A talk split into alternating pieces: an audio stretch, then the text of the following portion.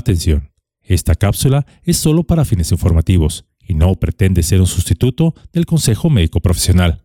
Si tiene algún problema de salud, consulte a un médico u otro proveedor de atención médica calificado o de su confianza.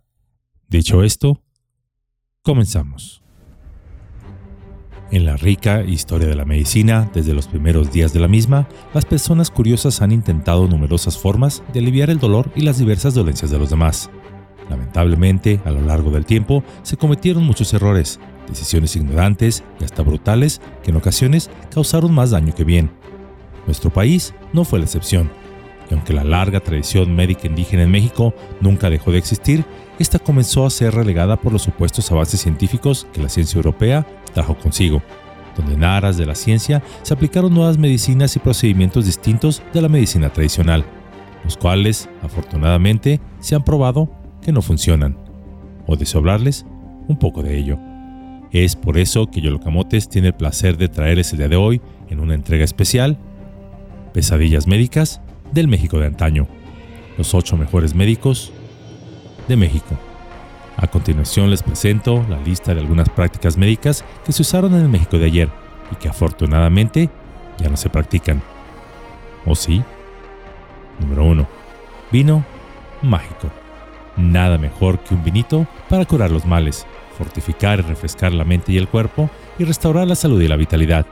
Claro, pero ese delicioso y fortificante tónico tenía cocaína.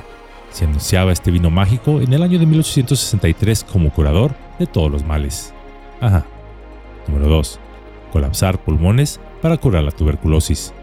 En la década de los años 30 del siglo XX y hasta la década de los años 50 del mismo siglo, los médicos creían que un pulmón colapsado se curaría más rápido, por lo que utilizaron el método de Plombage, el cual colapsaba el pulmón por la fuerza.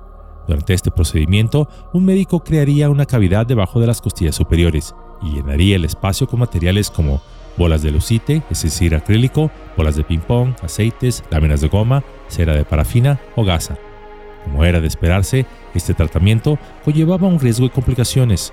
Muchos de los pacientes sufrieron hemorragias, infecciones y fistulaciones, que es una apertura normal entre los órganos huecos, el bronquio, la aorta, el esófago y la piel. Número 3. Arsénico, el remedio infalible. El arsénico es una de las medicinas más antiguas que se remontan a la antigüedad. Sin embargo, a pesar de que se conocían las propiedades tóxicas del mismo, el químico se utilizó para tratar distintas enfermedades hasta el siglo XX. Los compuestos de arsénico fueron ingredientes en muchas tinturas, bálsamos y tabletas que se usaron para tratar enfermedades como por ejemplo la falta de sueño y la sífilis. Este fue el remedio infalible, pero para que el sepulturero no dejara de tener chamba. Número 4. Malaria para curar la sífilis.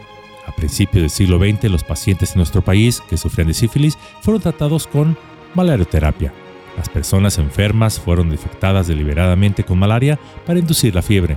Aparentemente las fiebres altas decían que eran suficientes para matar a la bacteria de la sífilis, la cual es sensible a la temperatura.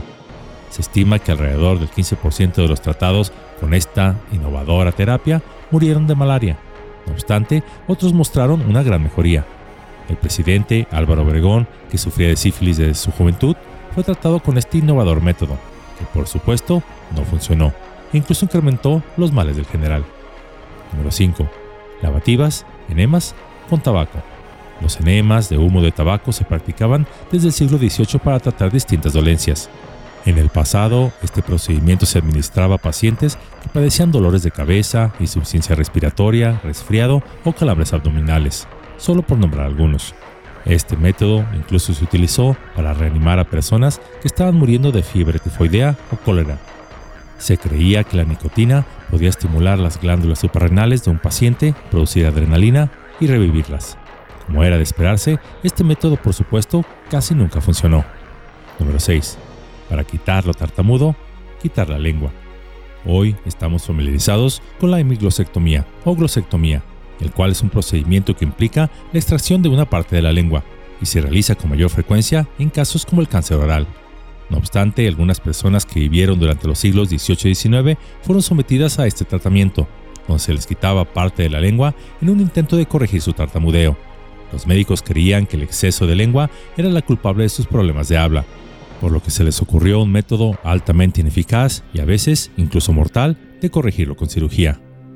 Número 7. Un ungüento de ratón muerto para quitar el dolor de muelas.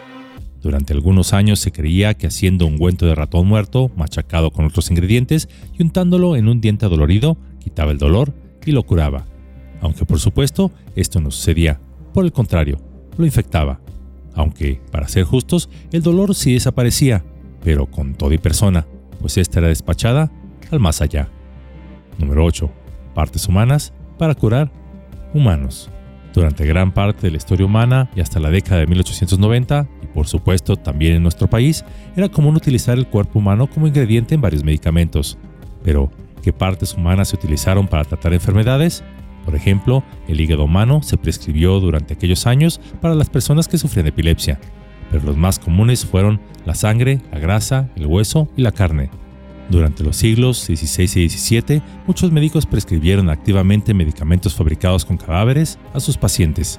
Uno de los remedios más populares de la época fue el de contrabando de momias egipcias, que sí, también llegaron hasta nuestro país. Los restos momificados generalmente se pulverizaban y se utilizaban como tratamiento para la epilepsia, los hematomas y las hemorragias. Ah, y cuando no había momias egipcias, pues estas simplemente se falsificaban. Número 9. El mercurio como medicina. Hoy en día somos muy conscientes de los graves efectos sobre la salud que puede tener la exposición al mercurio. La inhalación del vapor del mismo puede dañar los órganos internos como los pulmones y los riñones, e incluso puede ser fatal. Si se ingieren, las sales inorgánicas de mercurio pueden inducir toxicidad renal. No obstante, a lo largo de la historia, este químico se utilizó para prolongar la vida y mantener una buena salud, supuestamente. Durante varios cientos de años, en el México del siglo XVIII y XIX, el mercurio fue el ingrediente clave en una variedad de productos utilizados para tratar enfermedades como la melancolía, la sífilis y la influenza. Número 10. Lombrices de solitaria para reducir de peso. Durante la última mitad del México del siglo XIX y los primeros años del XX, a las personas de clases adineradas, pero por lo visto de no mucha inteligencia, se les ocurrió una solución innovadora para bajar de peso, las lombrices de solitaria. La idea detrás de esto era simple. Una persona consume un huevo de esta lombriz para cuando el parásito se desarrolle dentro de los intestinos de la persona, comience a ingerir lo que ésta coma. Esto supuestamente le permite a la persona perder peso sin disminuir la cantidad de comida que come. Si bien hoy se sabe que esta lombriz puede ser peligrosa y en algunos casos incluso letales, esta práctica cuestionable, aunque parezca descabellada, hay quienes aún la practican.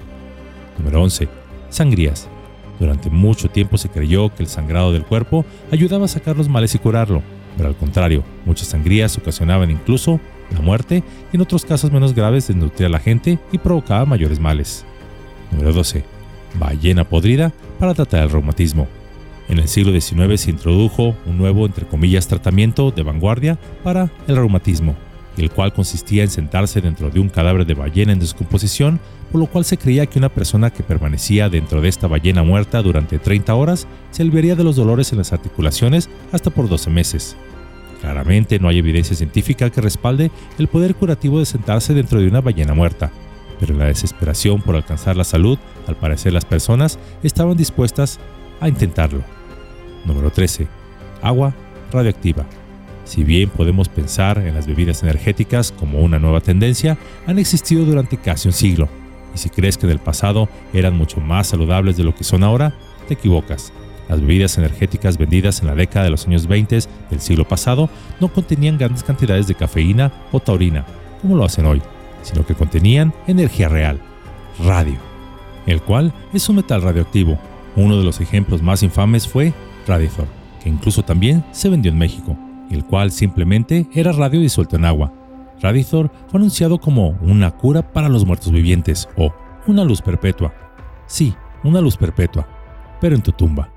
Número 14. Sucaritas contra la masturbación compulsiva. J. H. Kellogg, el hombre detrás de la conocida marca de cereales Kellogg, era un médico y activista de la salud un hecho no muy conocido de él fue que las famosas hojuelas de maíz, azucaritas de Kellogg, se crearon originalmente para supuestamente prevenir los impulsos sexuales, o más específicamente para inhibir la necesidad de masturbarse. La masturbación se consideró un gran pecado en el siglo XIX, y Kellogg creía que una dieta saludable era la respuesta a este problema. Desafortunadamente, la idea de Kellogg para un desayuno antimasturbatorio no proporcionó los resultados deseados, pero sí lo hizo millonario. Las azucaritas de Kellogg llegaron a México en la década de los años 20 del siglo pasado, precisamente recetadas para este supuesto mal. Al no funcionar como tal, se cambió de estrategia y ya en los años 50 del siglo pasado se anunciaban en México como un buen desayuno. Número 15. Heroína.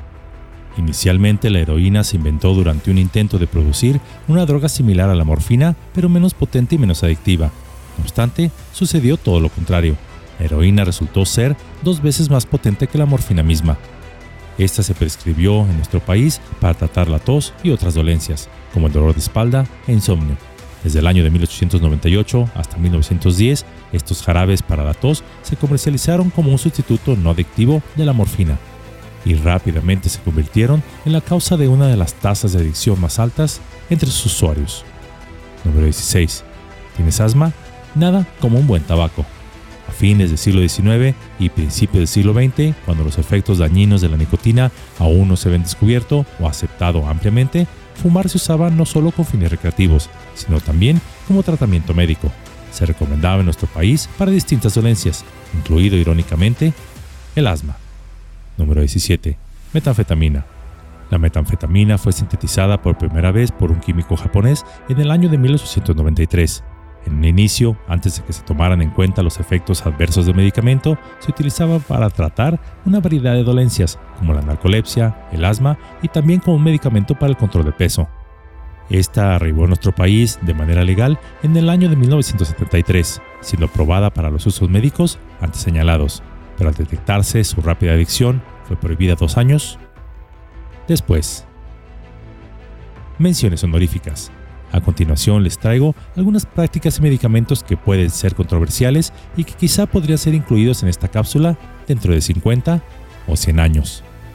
El medicamento que lo cura todo. No podía dejar de mencionar al medicamento por excelencia en todos los hospitales públicos del país, el famoso e infame paracetamol. El paracetamol es un medicamento comúnmente utilizado para aliviar el dolor y reducir la fiebre. También se le conoce con el nombre de acetaminofén en algunos países.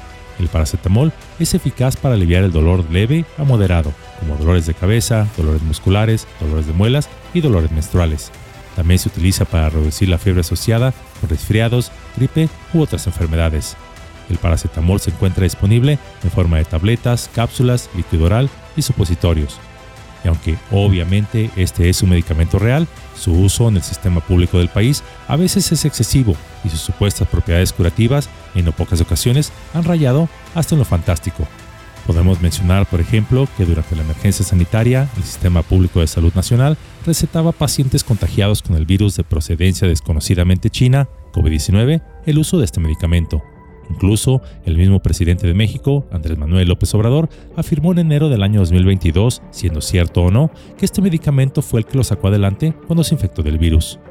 Se han dado casos de epidemias, como lo ha sido el dengue, en donde el IMSS o Liste los han despachado a su casa diciéndoles que el dengue se cura con paracetamol. Y no es exageración, esta afirmación realmente se dio.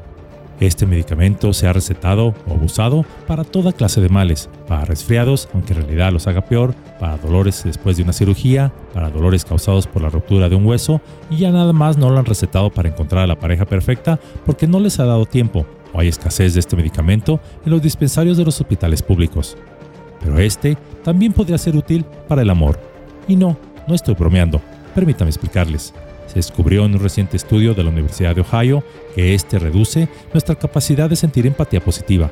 Es decir, este medicamento, el paracetamol, provoca que dejemos de sentir alegría por los triunfos de los demás, aun sean nuestros familiares o amigos más cercanos, impidiendo una conexión social más profunda con aquellos que nos rodean. Para aquellos que recientemente han sufrido una ruptura amorosa, este fármaco inhibiría, en teoría, parte de los efectos que se siente cuando se ha terminado con una pareja y aunque sus efectos duran pocas horas, es necesario que se explique a los pacientes de los cambios en su comportamiento que sufrirán al tomarlo. Pero no obstante, así como tenemos conciencia de que no debemos manejar bajo la influencia del alcohol, no querríamos tomar paracetamol y luego ponernos en una situación que requiere que respondamos emocionalmente, como tener una conversación seria con la pareja o con un colega de trabajo. Asimismo, los científicos saben desde hace tiempo que los medicamentos para tratar el asma están asociados con cambios del comportamiento, como un aumento en la hiperactividad y el desarrollo de síntomas de trastorno por déficit de atención con hiperactividad. y donde por supuesto estoy seguro que cada uno de estos efectos secundarios de esta clase de medicamentos que se recetan en el sistema público de salud, incluso privados, les son explicados con detalle a cada paciente, sarcásticamente hablando por supuesto. Las estatinas. Este fármaco se emplea para reducir el alto colesterol en el organismo de las personas. El colesterol se ha dicho por mucho tiempo que es un problema, pues suele bloquear a las arterias impidiendo el flujo de sangre que a su vez puede causar embolias o hasta problemas cardíacos. No obstante, el mismo se ha satanizado, pues el alto colesterol no es una enfermedad, sino el síntoma de otro problema. El colesterol repara las arterias que presentan algún daño. En una analogía, sería como una mezcla de cemento repara un agujero en una pared. No obstante, esta debe ser una reparación temporal ante un problema normalmente mayor. En el caso de un colesterol alto, podría ser una alta acidez del cuerpo. Pero si no se hace nada para remediar este problema, este, es decir, el colesterol, se sigue acumulando hasta que pueda llegar a bloquear alguna arteria. Las estatinas reducen el colesterol, pero además del ya conocido daño al hígado que las mismas causan, estas tienen además un bonito efecto secundario muy oculto, pero del cual estoy seguro sus médicos les habrán platicado, sarcásticamente hablando, pues impacta de manera importante la serotonina, un químico importante en el cerebro encargado de regular el ánimo y el comportamiento social. Distintos estudios llevados a cabo en Inglaterra ligaron a esta medicina con la violencia, la impulsividad, suicidios e incluso asesinatos. Otro estudio llevado a cabo en más de mil personas, liderado por la Universidad de California, descubrió que esta medicina aumenta la agresividad en las mujeres posmenopáusicas. Pero bueno, ¿qué es un poco de violencia si se baja el colesterol y al mismo tiempo incrementa las arcas de la industria farmacéutica? Muy sarcásticamente hablando. Electroshock, también conocida como terapia electroconvulsiva, aún se practica en la psiquiatría de nuestro país, aunque su aplicación se ha vuelto más limitada en comparación con décadas anteriores.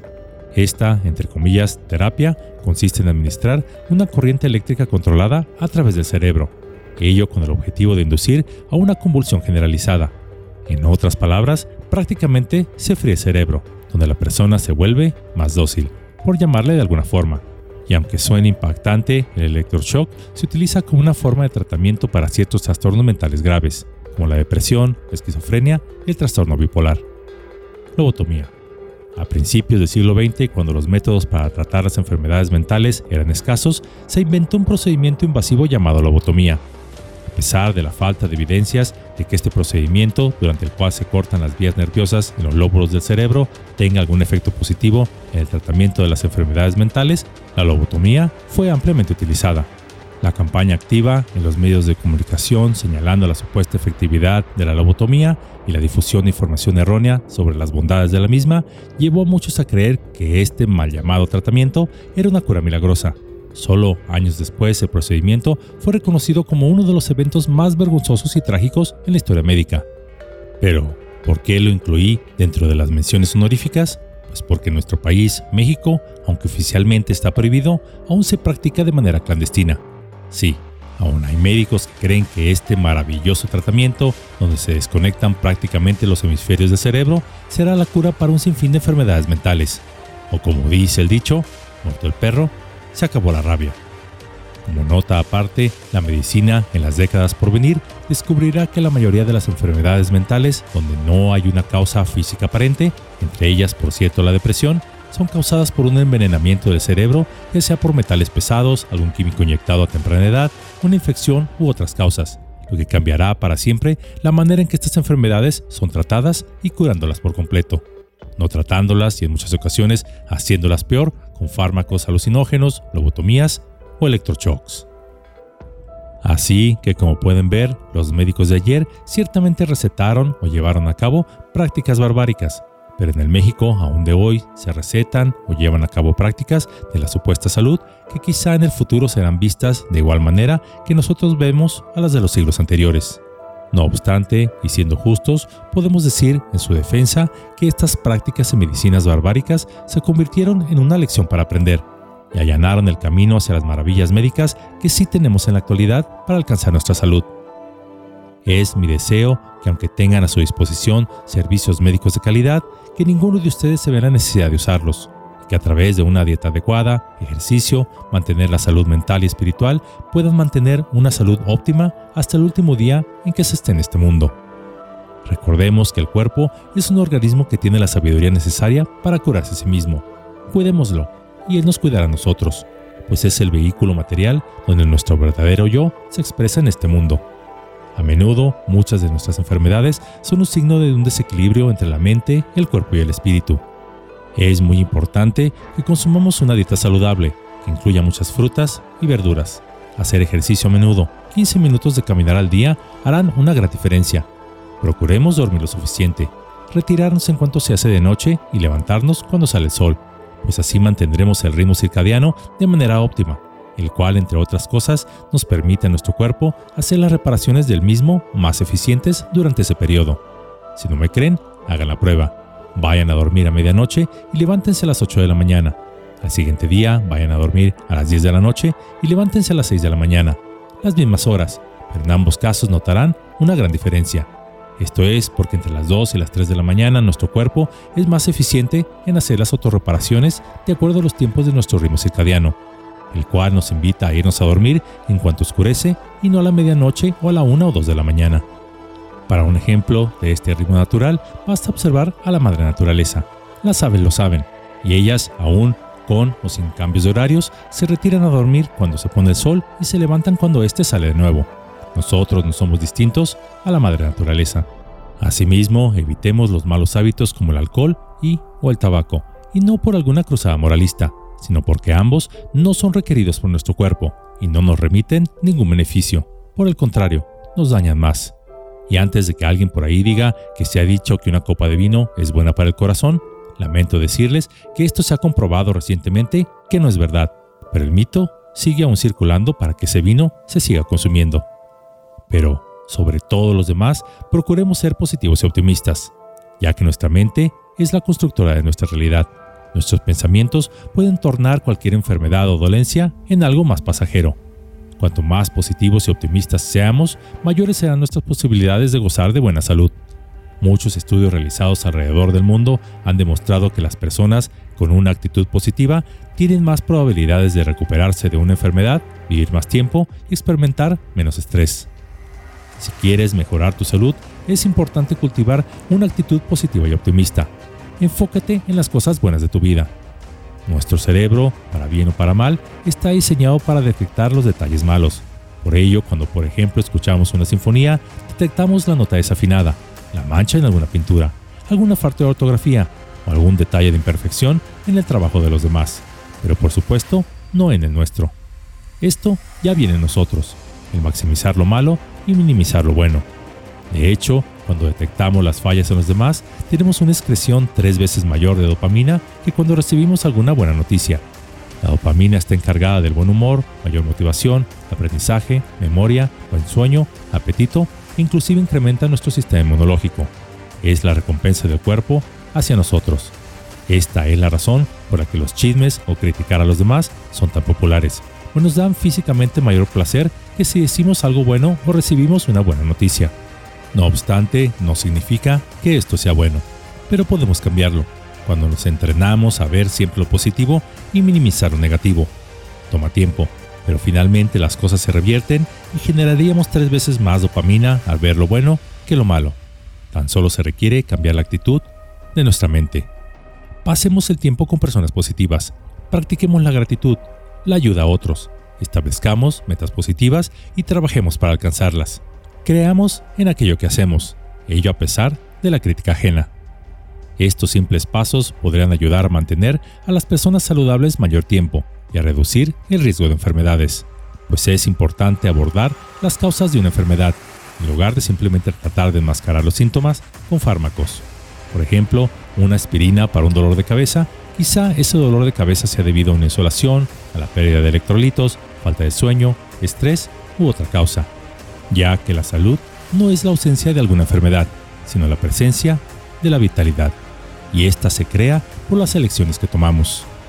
Finalmente les dejo el nombre de los ocho mejores médicos en la historia de México, a los cuales siempre podrán acudir para que les ayuden a estar siempre sanos. Estos son el sol que se toma algunos minutos al día, el agua limpia que bebamos, el descanso que tomemos lejos de las redes sociales y el trabajo, el aire puro que respiremos en los bosques, parques o lejos de las ciudades, el ejercicio moderado todos los días, la dieta saludable 80% alcalina, 20% ácida, una mente positiva a pesar de lo malo que nos rodea y un espíritu que no se rinde, hecho de hierro.